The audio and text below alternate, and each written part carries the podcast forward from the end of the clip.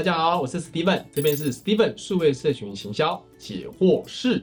第一个呢是要数据分析哈，从数据分析里面做到去无存精，把做得好的持续做，做得不好的少做它。那要判断什么呢？你要分析三个维度：主题、机制跟梗。主题是你可能一个月设定不同主题，你就有主题的高低排序，你就可以知道哪些主题继续多做，哪些主题可能要改变或少做。那机制的部分在于说是什么样的方法，我叫机制啊，比如说图像式的大家来找茬啦，是玩拉霸啦，还是玩留言分享活动，还是玩上传什么啦？所以到底机制是什么机制？然后你用什么社群的功能来做？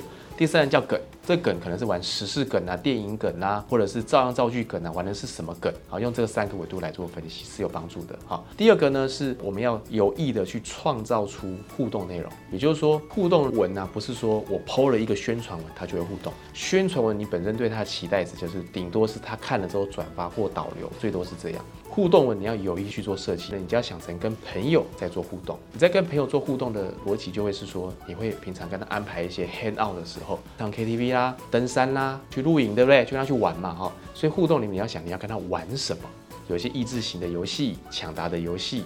啊，或者是一些好玩的，所以要设计好玩的，可以参照了，多看看台湾的粉丝团他们在玩什么，有些好玩的手法的、有趣的互动的，都可以来借鉴跟参考。第三个呢，就是适时控制抽奖，也就是说能不要办，前提是先尽量不要办。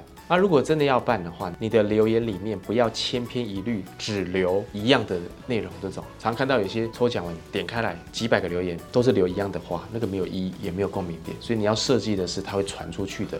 所以你要让赠品只是一个点火的火种，它会扩散出去，而不是赠品就只是分享完同样的字拿赠品，这是最不好的操作。那还有呢，你的赠品要是你的受众喜欢的啊，不要太广泛，不然你会吸到不对的人。谢谢。如果有任何想要询问的地方，欢迎在下面留言处来留下你的问题哦。这样的内容都非常宝贵哦，欢迎大家来按赞、订阅、开启小铃铛。